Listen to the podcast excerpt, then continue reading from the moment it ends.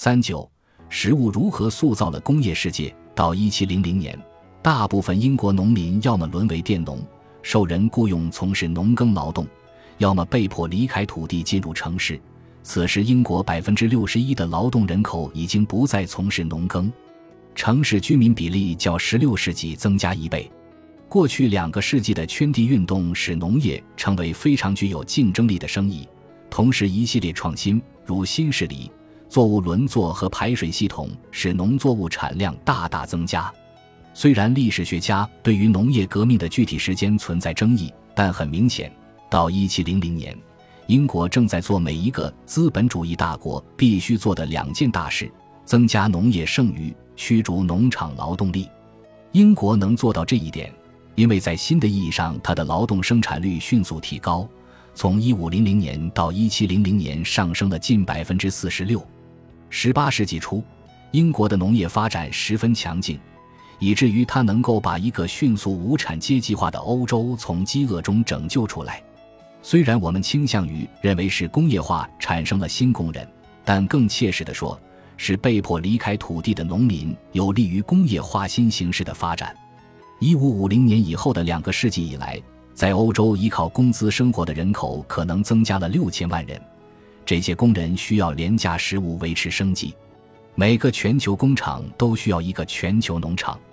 十六世纪、十七世纪的全球农场是波兰，它出产的小麦和黑麦解决了荷兰渔民、锯木厂工人和泥炭切割机操作工的温饱问题。然而，到一七零零年。由于土壤大面积枯竭，波兰的粮食出口急剧下降。随后的半个世纪里，英国成为西欧的粮仓，粮食出口增长了五倍。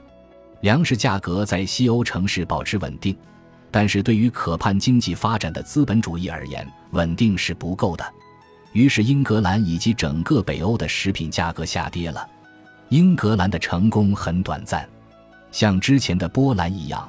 岛国英国的农业革命也停滞不前，农民耕种者逐步兑现他们的生物储备。到1750年，英国的农业达到了一个临界点，谷物出口停顿，生产力增长放缓，食品价格上涨。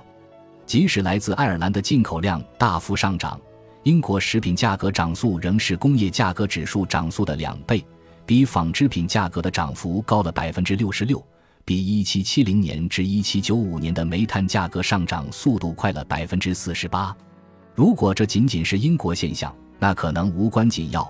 但生产力放缓、不平等现象扩大，整个大西洋世界粮食价格上涨。1750年后的半个世纪，整个西欧的劳动生产率都下降或停滞不前。在法国，1789年大革命前。面包价格的涨速比工资涨速快了三倍，在墨西哥中部，玉米产量下降，价格比十八世纪末上涨了百分之五十。一七三零年至一八一零年，欧洲各地的主要面包谷物的价格飙升，英国的涨幅为百分之二百五十，意大利北部、德意志、丹麦、瑞典、奥地利和荷兰的涨幅超过百分之二百。法国的食品价格通胀率较低。在这一时期为百分之一百六十三，但这不足以防止大规模的社会动荡。到一七六零年，英国农村开始出现了根本性变化，这既是农业资本主义的胜利，也是其没落的开始。为了应对英国因粮食短缺而引发的叛乱与粮食价格上涨，议会圈地的规模和节奏大幅跃升，试图再次通过农业繁荣来提振生产力。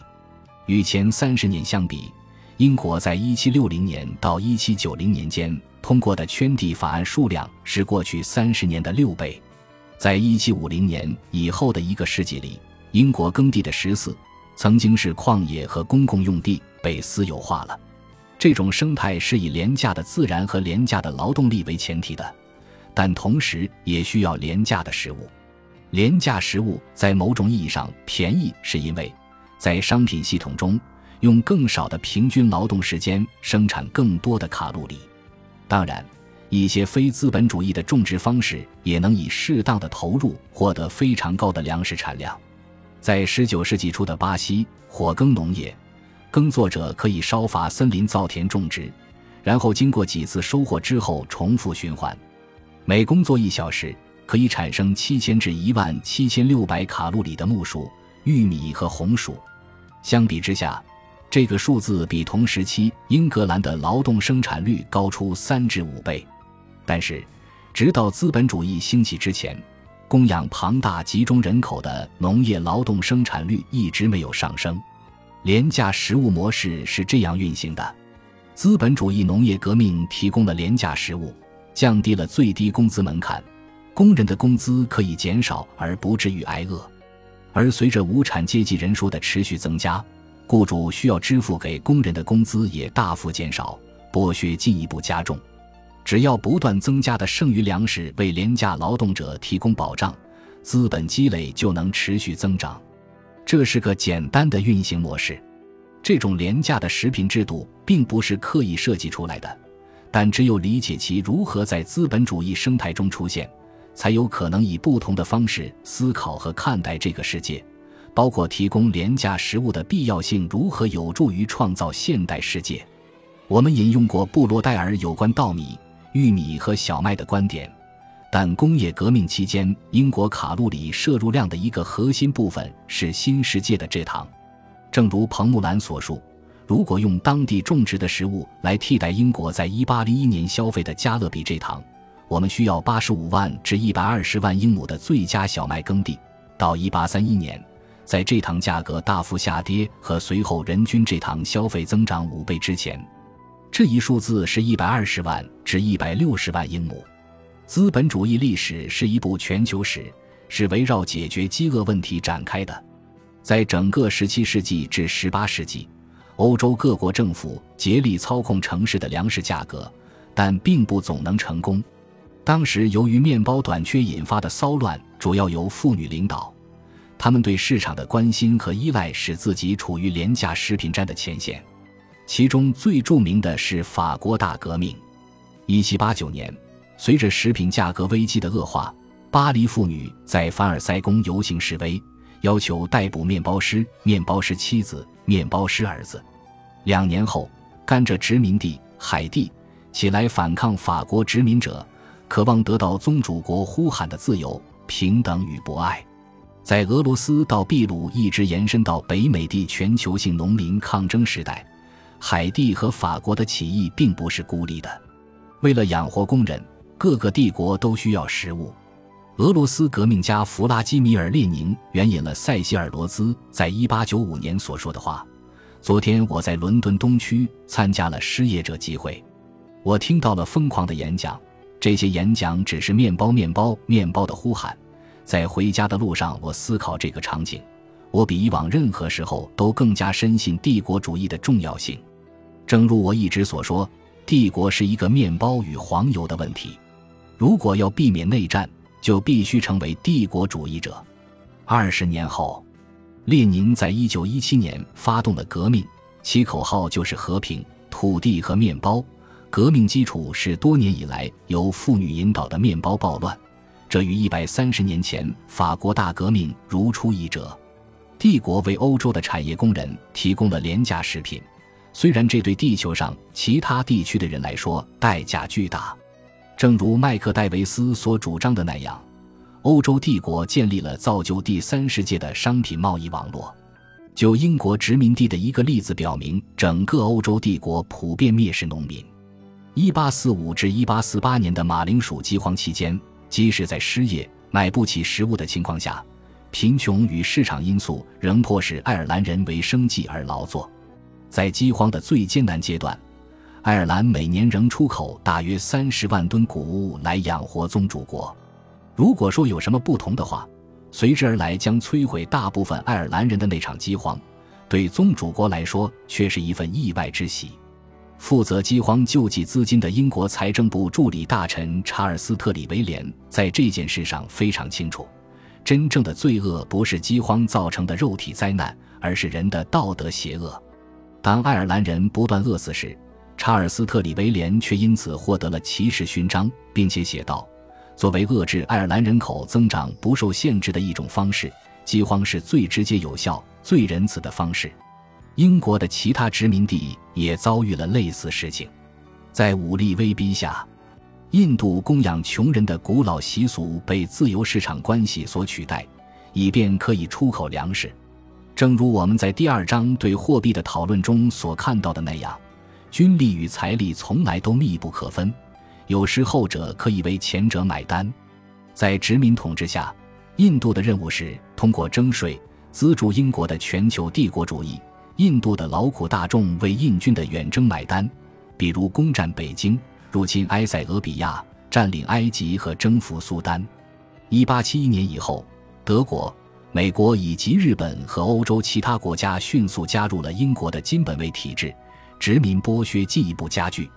1873至1894年，印度银基卢比的价值贬值了十三以上，而对英国的付款则以黄金计价。随着廉价食物从亚洲流向欧洲，市场机制和暴力开始联手合作。1839年11月，英国军舰封锁了中国的珠江。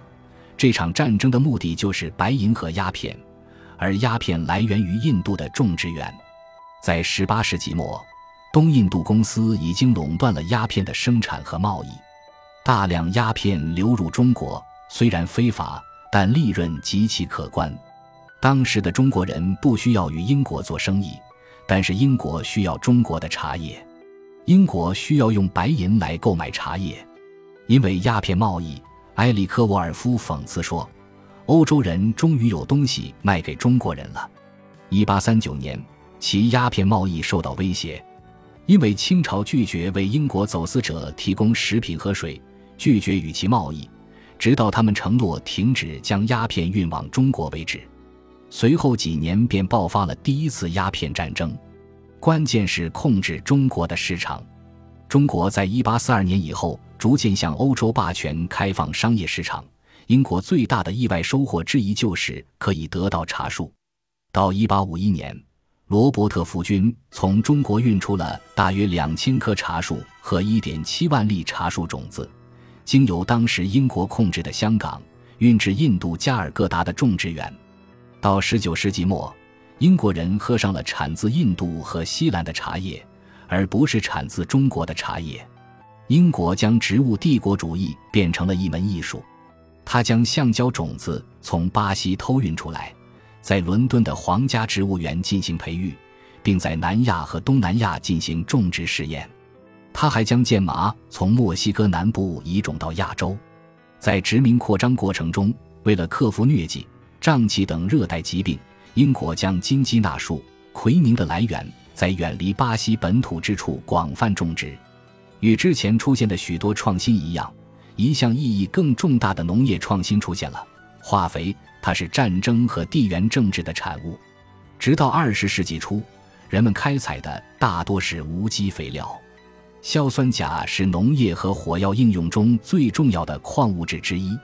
正如历史学家艾维纳·奥佛认为的那样，在欧洲，处理粮食供应所造成的紧张局势。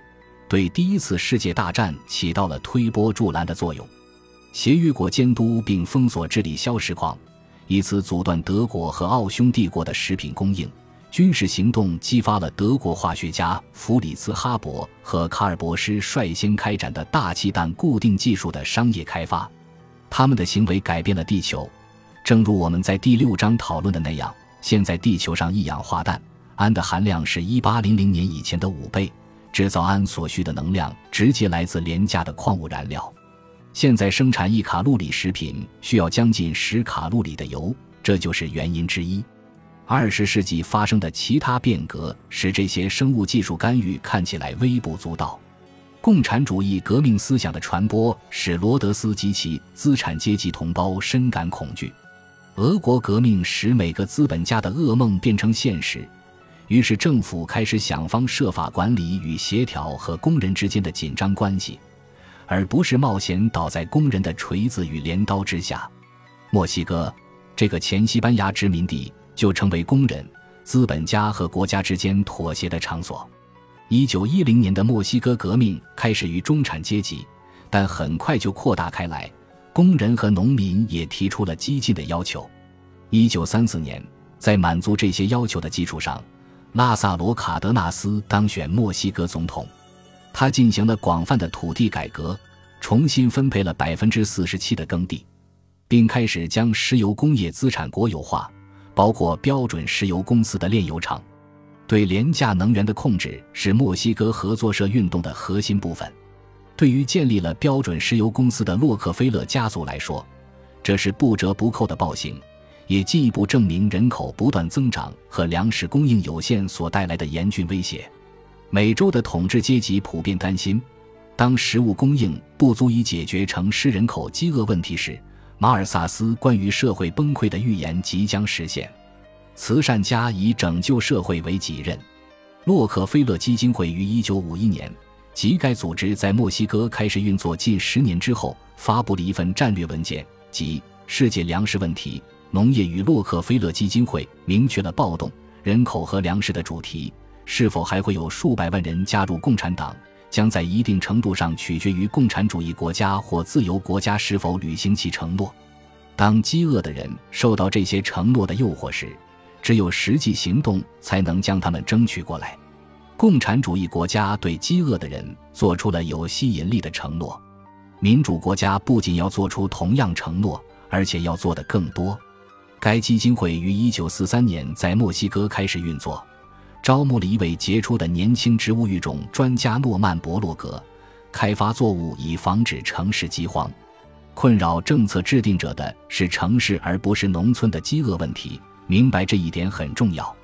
对世界上饥饿现象集中的农村地区的人来说，粮食和就业几乎无人关心。只有当穷人来到城市并因饥饿而愤怒时，饥饿才开始在政治上起作用，从而可能演变为起义，并对廉价自然的统治发起挑战。在资产阶级对这种统治的关注及对工人稳定的需求中，我们找到了被称为“绿色革命”的起源。绿色革命一词值得细细品味。该词由美国国际开发署署长威廉·高德于1968年创造。他大谈了一系列干预措施。当今农业领域的发展中包含一场新的革命，这不是苏联那样的红色革命，也不是伊朗国王所讲的白色革命。我称其为绿色革命。换句话说，绿色革命利用农业、新作物、化肥、农药、灌溉。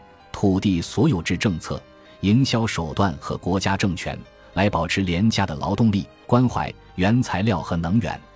墨西哥的绿色革命计划是廉价食品制度的体现。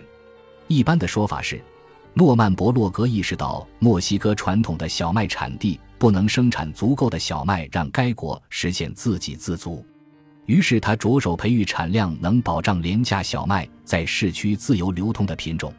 因为这项工作，他在一九七零年被授予诺贝尔和平奖。这就是绿色革命历史的诱惑力。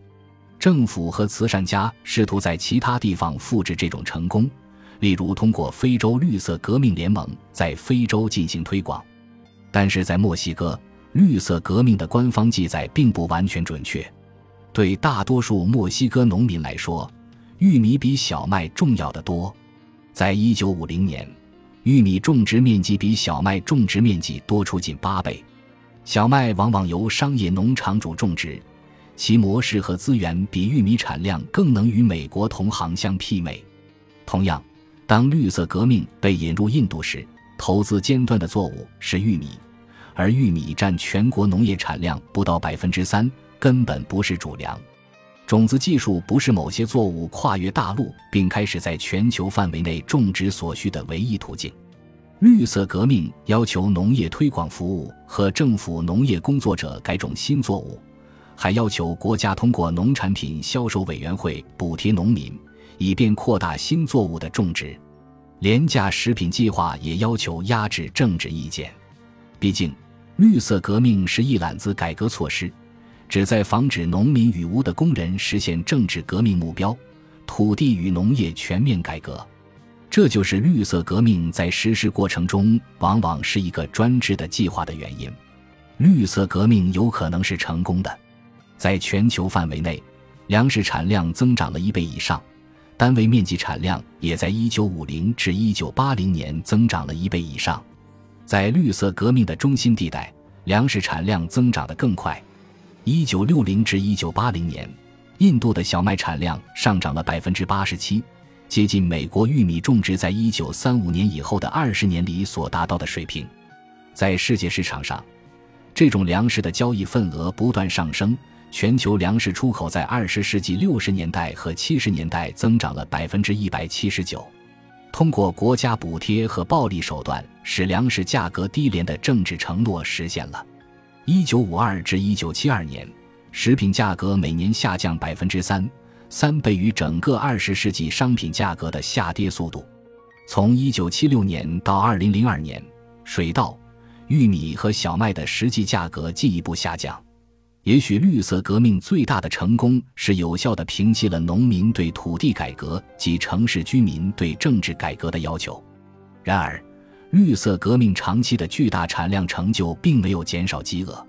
如果从分析中去除中国的话，在绿色革命的过程中，饥饿人口增长了百分之十一以上。尽管记者高兴地庆祝印度小麦产量从1965年到1972年翻了一番。并在整个二十世纪七十年代稳步上升，但同时期印度人实际食用的小麦量几乎未曾增加。从一九九五年到二零零五年，印度的杀虫剂消耗量增长了十七倍，大部分消耗在旁遮普邦。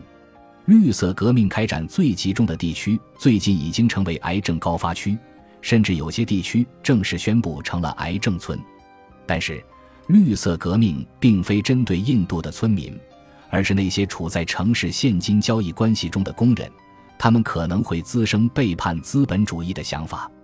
通过贸易协定、补贴与技术支持，政府管制食品价格，特别是主食和加工食品的价格。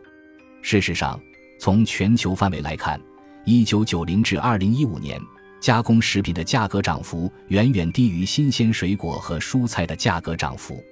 为了得到他们每天推荐的五种新鲜水果和蔬菜，低收入国家的居民需要花费至少一半的家庭收入来购买这五种健康食品。农村地区的家庭花费比例更高，低收入国家百分之七十的农村居民买不起三份最便宜的蔬菜或两份水果。自一九九零年以来，经济合作与发展组织成员的工人工资水平一直没有上涨。正如我们在第三章中提到的那样，这是反劳动政策直接导致的结果。学者恰当地称其为工资压迫。由于新自由主义时代的工资一直较低，因此把廉价食物看作是便宜的，不仅仅与工资成本相关，而且直接以价格来衡量。当我们这样认为的时候，墨西哥鸡肉价格大幅下跌也就不足为奇了。这是北美自由贸易协定。技术进步和美国大豆产业直接导致的后果。北美自由贸易协定最初排除了农产品，但在墨西哥政府坚持下，农产品被纳入该协定中。墨西哥政府想通过把农民从农业转移到城市的工业循环中来实现农民的现代化。这个策略奏效了，墨西哥的农业经济崩溃了。正如2003年墨西哥农村不再接受抗议活动所表明的那样，其结果是出现人口巡回迁徙和劳动力流向美国农业。不过，至少鸡肉是便宜的。自20世纪70年代以来，肉类一直是全球饮食转型的核心。当我们思考绿色革命的未来时，我们需要考察地球如何成为一个越来越青睐肉类的星球。以及肉类可以廉价生产的逻辑如何与营养主义的兴起相结合？这是一种解决饥饿的方法，不是通过直接解决贫困问题，而是把食物特有的分子成分优先分配给那些缺乏这些成分的人。廉价的食物前景暗淡。本集播放完毕，感谢您的收听，喜欢请订阅加关注，主页有更多精彩内容。